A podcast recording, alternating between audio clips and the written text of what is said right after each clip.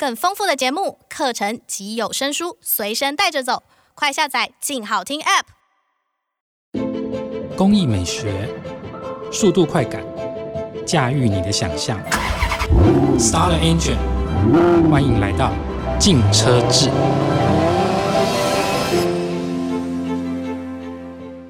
各位听众，大家好，欢迎收听由静好听与静周刊共同制作播出的节目《静车志》。我是金周刊精品组记者小菊菊豪杰，不管你机不机车，但生活中肯定离不开各种车。现在就让我们放下一切的矜持，天马行空的来聊聊关于车车的两三事嘛。不过今天因为疫情期间录音采用电话连线的方式进行，所以如果你听到有把布、有敲墙壁、有电锯的声音，麻烦请多多包涵。前卫美学，十部最具风格与个性的 BMW 车款。在 BMW 长达百余年的历史中，除了见证人类的文明发展与参与汽车工业的进步之外，在车型的设计过程中，也不能免俗的经历了许多的尝试。以下就是我认为在近代汽车发展史中最能代表 BMW 品牌精神与造车实力的十部车款。零一双肾水箱罩缘起，一九三三年 BMW 三零三。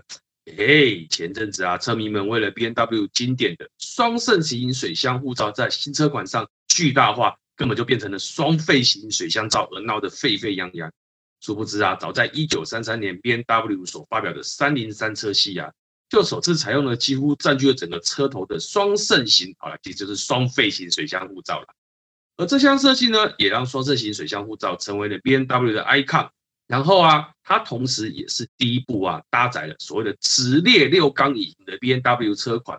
当然，这类的设计啊，在目前就是强调所谓的环保以及轻量化的一个潮流之下，其实是越来越少。但是，即便在多年后的今天，哎，所谓的双肾型水箱护罩以及直列六缸的设计呢，依然是 B N W 经典传统。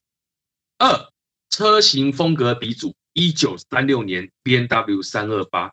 啊，这个啊是刚好是在整个一次世界大战、二次世界大战之间，整一个汽车工业的一个蓬勃发展时期所诞生的车型。它是基于三一五 One roster 所诞生的一个车型，也是建立 BMW 车型风格的鼻祖。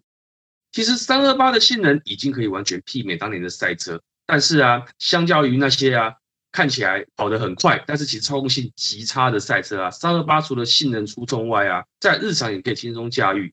遗憾的是，这款历史地位非常重要的 BMW 车型，其实产量非常的少。它在整个生产周期里面只生产了四百六十四台而已。你看，已经过了将近近百年的历史，到现在还剩下几台呢？所以这款车在整个古董车市场上的行情是非常非常的昂贵，也是很多收藏家非常想要入手的重点的经典车款。三，空力特性展现，一九三九年 BMW 三二八 Touring Coupe。这个车款就是衍生自我们刚刚所讲的三二八的车型，但是它的诞生呢、代表说 BMW 设计师已经开始意识到空气动力学对提升车辆性能的重要性，因此啊，三二八 Touring Coupe 是首款拥有流线型车体的 BMW 车型，然后它整个车啊就是圆滚滚的，而且在很多地方都修饰的非常漂亮，这在那个时代其实是一个跨时代的一个想法与设计。那这款车啊。让人印象深刻的啊，除了它的帅气以及非常流线型的外形之外啊，它赢过许多赛车比赛的冠军。举一个例子，就是在一九三九年的利曼二十四小时耐力赛中，哎，获得了全场第五名的荣誉，在那个时代可是不得了的事情。四，首款 V 八车型，一九五四年 B N W 五零二。哎，前面讲那几台车其实都比较偏向于所谓的赛车或者是性能车的设计，但是。诞生于二战之后的 BMW 五零二啊，是 BMW 首款搭载 V 八引擎的车型。这种车的设计啊，其实就是基本上是属于所谓的欧豪车啦，高级轿房车的设计。所以它强调的除了就是它的马力输出之外，而且还要舒适，车子还要安静，所以采用的就是 V 八引擎。它拥有二点六公升和三点二公升两种排气量版本。那根据调教的不同，可以输出九十六匹到一百六十二匹的最大马力。当然，以我们现在的标准来说，这个其实现在的二点零自然进气引擎就可以轻易达到。但是你要讲到以那个时代来说，其实算是非常了不起了。而有了这一颗新引擎的加持啊，让 BMW 五零二啊可以达到一百六十公里的极速。当然，跟现在车比起来也是不同标准的东西。那不仅比同时它的竞争对手啊，Mercedes-Benz 的二二零 A 快，同时它也是当时德国最快的量产轿车。那这也代表了整个德国的汽车工业在战后的复兴以及高级化。五国民小车，一九五五年 B W Isetta。讲到这个车子啊，哎，大家可能眼睛就一亮了。虽然说我们现在这边看不到照片，但是我希望各位有机会把这个名字记下来。，B N W Isetta I S E T T A 去 Google 一下，去看那个里面的车长什么样子，大家绝对会把自己对 B M W 的印象彻底的推翻。因为什么呢？它是一台三轮车，是一台三轮的小车。这个故事怎么是讲的呢？二战之后啊，欧洲百废待举，所以意大利啊，一间名为 I S O 的车厂啊，就希望可以设计出一款低成本却又实用的小汽车，就是一个国民车啦，以利一般百姓也可以轻易入手。所以这个是后来在意大利的都灵车展呢、啊，首度亮相的 Iseta。那 Isetta 那个车就是一个泡泡车外形，应该是说，我就是说那个时候的 Isetta 就有点像之后的 Smart 一样，给人家一个观念是完全说，这东西怎么可以在路上跑呢？哎，可是这对于当时的人来说，Isetta 的那种外形呢、啊，既时尚又充满了未来感。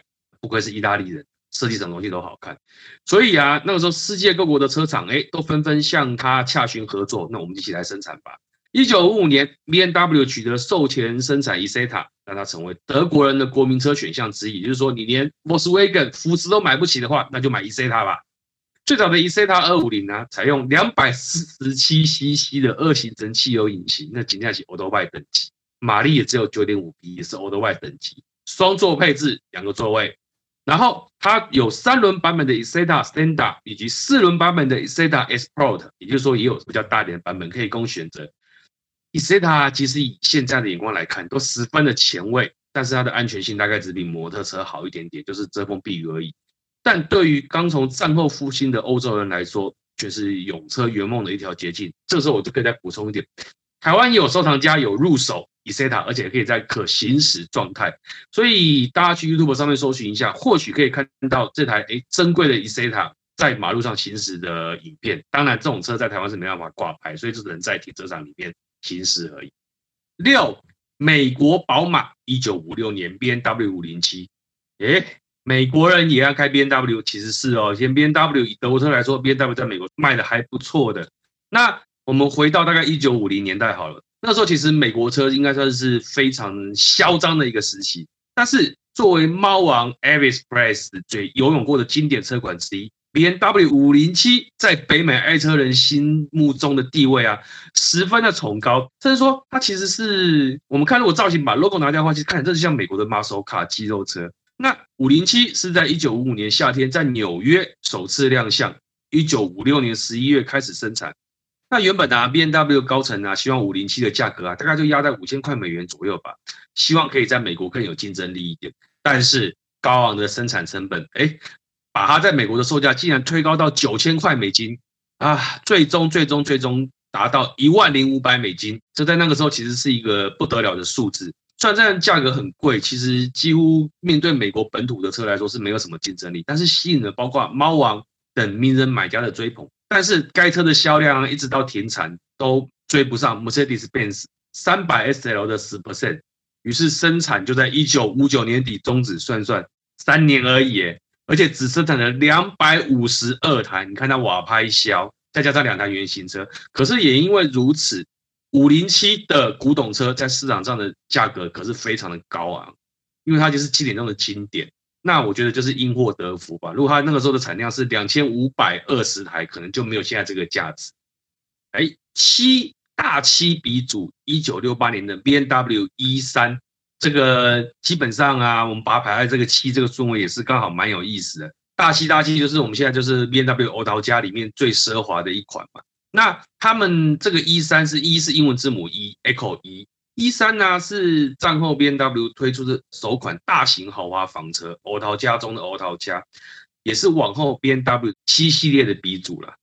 那与之前的五零二不同，我们刚刚有提过五零二也是欧陶家的设计。E 三重新用上了 BMW 标志性的直六引擎，哎，直六引擎又回来了，V 八拜拜。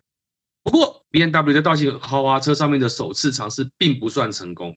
因为 E3 它强调的是除了更好的舒乘坐舒适性之外，也强调更好的驾驭感受。但是，就像我们一般来讲，这种车一般来说就是所谓的后座车款，老板在乎的是舒适，我管你驾驶开起来，哎，驾驭感有没有，爽度够不够，这不关我的事情，我只要坐在舒服就好。所以其实一三到后来啊，整个销售啊，其实输给 Mercedes-Benz 的 S-Class 也是他们的旗舰车款，但是。它的整个一个经典设计，就是它整个鲨鱼头造型，还有整个流线的车体，其实也奠定了 BMW 之后的一个所谓的高级房车的一个设计典范。就是高级房车不只是要看起来霸气大气，也要看起来要有流线感，要有跑格。那我觉得这个整个风格的奠定呢，就是从 BMW E3 开始。八勇猛鲨鱼头，一九七二年 BMW Five Series Echo 十二。哎，讲到这一款呢、大家可能就会有点印象，因为在台湾还蛮多人收藏这款老车，而且都维持在可以行驶的状态。我还记得我们公司应该就镜传媒地下室，哎，也收藏了一两台这样的车子在下面，状况都还不错。大家有机会如果来我们公司的话，楼下可以去看一下，它还在不在？一九七二年呢、第一代的 Five Series 正式推出市场，那它的整个全新的命名方式啊，很特别。车尾标示中的五代表车系，后两位数字代表引擎排气量。那 Five Series 的名称呢、源自于 BMW 自 V8 和 Isetta 的时时代之后啊，所推出的第五个新车系。所以 BMW 在设计 Echo 12 Five Series 的时候，它加入很多在那个时候很创新的设计思维。例如说，其中一个以驾驶为中心倾斜的中控设计，这什么意思呢？也就是说，包含排挡杆。手刹车、空调面板还有音响，全部是朝驾驶座方向倾斜的。哎，这在当时候可是创举，但是其实在现在来说，也就是一个蛮基本的设计。然后鲨鱼般向前倾斜的车头线条，哎，这个就经典了。包含之后很多的车子，像苏巴鲁或很多品牌车都有参考这样的一个经典设计，以及位于车尾的油箱盖等等。那 Five Series 啊，我觉得它在整个历史上的地位来说，于是 BMW 发展史上地位来说，它是一个所谓的房车跑车化的，算是一个先驱的设计。就刚我刚刚提到的，其实以前所谓的房车和跑车是泾渭分明，但是到了五系列之后啊，慢慢的舒适性与操纵性之间的界限呐、啊，就越来的越模糊。便是一台车，它既可以是一个家庭的房车，也可以是一个性能车。那经过所谓的性能车部门的调教之后，它甚至可以是一个赛车。那也就是所谓之后的 M Power，也是这样的理念出来。那我觉得 BMW 直到现在都还是以操控性闻名的高级车款。那我觉得五系列就是在这一部分奠定了它这样的一个品牌精神。九挑战超跑，一九七九年 BMW M1。作为一个汽车的一个车厂啊，所有的车厂都想挑战所谓的最高巅峰，那怎么办？来造超跑吧。但是，哎，隔行如隔山，坐车跟做超跑是两码的事情。所以，BMW M1 呢、是由意大利的知名汽车设计师啊，乔治亚罗设计。它的 sample 样车生产也同样是交由意大利汽车公司 Lamborghini 蓝宝坚尼完成。那为什么要这样做呢？因为就像我刚刚讲的，BMW 虽然在生产所谓的性能车和所谓的一般的消防车，甚至国民车上面，在那之前都是有不错的成绩，但是要生产到超跑的时候啊，无论是整个造型的设计、车体的结构以及性能追求，其实都还不是那么的熟悉，所以我觉得他跟意大利合作是理所当然的选择。可是也因为如此啊，你知道吗？意大利的造车的理念跟德国人造车理念是完全不一样。所以也造成了 BMW M1 啊，在之后啊，在整个性能上不尽理想。那我们这个之后再讲。那 M1 量产之后呢，被分成了公路版和赛道版。其中公路版呢，就是以超跑的姿态向市面上发售；赛道版的交由一些车队参与了赛车的赛事。那这也是因为符合了当初某些赛事规定，说你必须要使用所谓的量产车参赛。M1 车身由玻璃纤维制成。楔形设计，棱角分明，极度简洁。车灯呢？哎，翻灯式，就是那种会眨眼、会掀开来就缩回去的车灯，现在真的是十分少见了。就是那种那个年代独特的车头造型设计。然后 M1 的车身构架呢？哎，由多支高刚性的方形截面管组成，四轮完全独立悬吊，然后以及所谓的那个通风刹车盘，这些东西其实虽然说现在来说都还算也很普通啦，但是在那个时代来说是非常顶尖的车辆技术。然后以及它的百叶窗式的后隐形罩与金属飞碟形状的轮圈，哎，当时都独树一帜。但就像我刚刚讲的，因为意大利人造车和德国人造车，讲实在就是完全是不一样的性格，所以也就造成了 BMW M1 啊，它其实并不是一台十分好的车。在那个时候，无论性能上啊，或者是很多整个妥善率上，其实表现并不好。所以之后在市场上其实也就没有这么的受到瞩目。当然，以现在来说，回到所谓的它变成古董车之后啊，诶，又很多人就回去追捧这台车。那我觉得它在 BMW 的造车史上是一个很重要的注脚，但是也代表着 BMW 其实我觉得他们是一个不太适合跟人家合作的车厂，他们还是蛮有自己的坚持，那就是做属于自己的风格就好了。十，车门在哪里？一九八九年 BMW Z One。哎，讲到 Z 系列，很多 BMW 的车迷啊就会眼睛一亮，因为 Z 系列代表是 BMW 的双门敞篷小车，全部是 Z 系列。目前到 Z Four 了。那第一台车当然是什么？BMW Z1，一九八九年发表的。BMW Z1 生产的时间呢是一九八九年到一九九一年，哎，只有小小的两年。然后仅生产了八千辆。不过啊，无可否认的，BMW Z1 啊是一款为了展示 B N W 新技术而诞生的车型。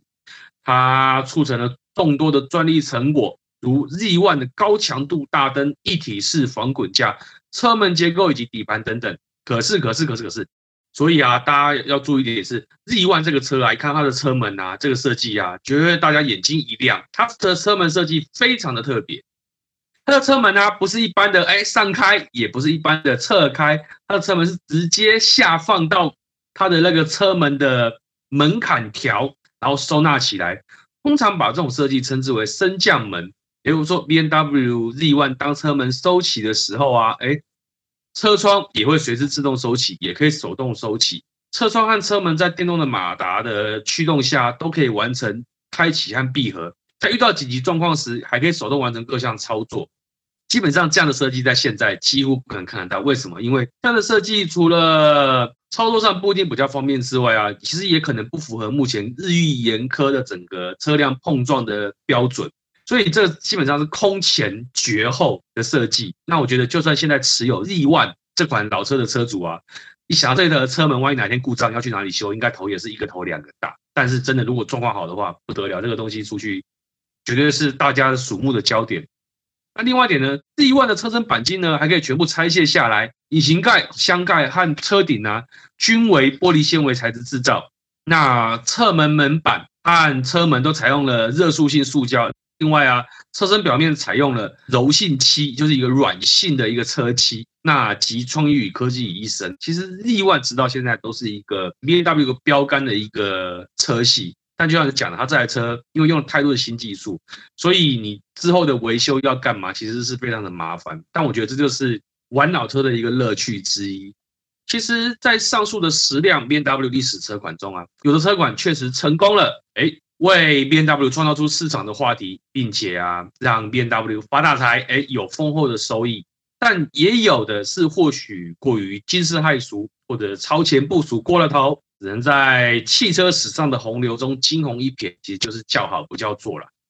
但不管如何，这些曾经造成话题的车款，确实成功的奠定了 BMW 在车坛的霸主地位。那即便以今日的眼光来看，依然是前卫风格与个性的象征。所以啊，有机会啊，人生啊，到一个境界之后，去入手台 BNW 的车子来开开看，就知道这台车为什么会有这么大的魅力，让这么多人去追捧了。谢谢大家的收听，也请持续锁定由静好听与静周刊共同制作播出的《静车志》，我们下次见，拜拜。想听爱听，就在静好听。